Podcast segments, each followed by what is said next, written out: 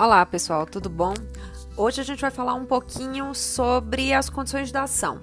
Basicamente, hoje a gente vai tratar do interesse de agir e da legitimidade para ser parte. O interesse de agir ou interesse processual está relacionado com a utilidade de uma prestação jurisdicional.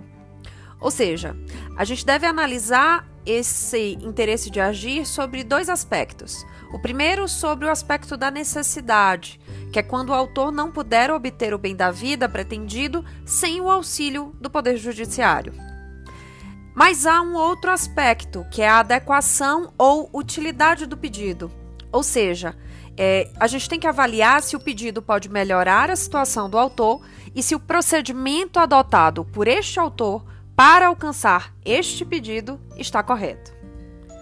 Ainda, quando a gente fala de condição da ação, temos que falar também da legitimidade para agir. Ela está prevista no artigo 18 do CPC. Trata-se da pertinência subjetiva da demanda, como indica o Daniel Neves.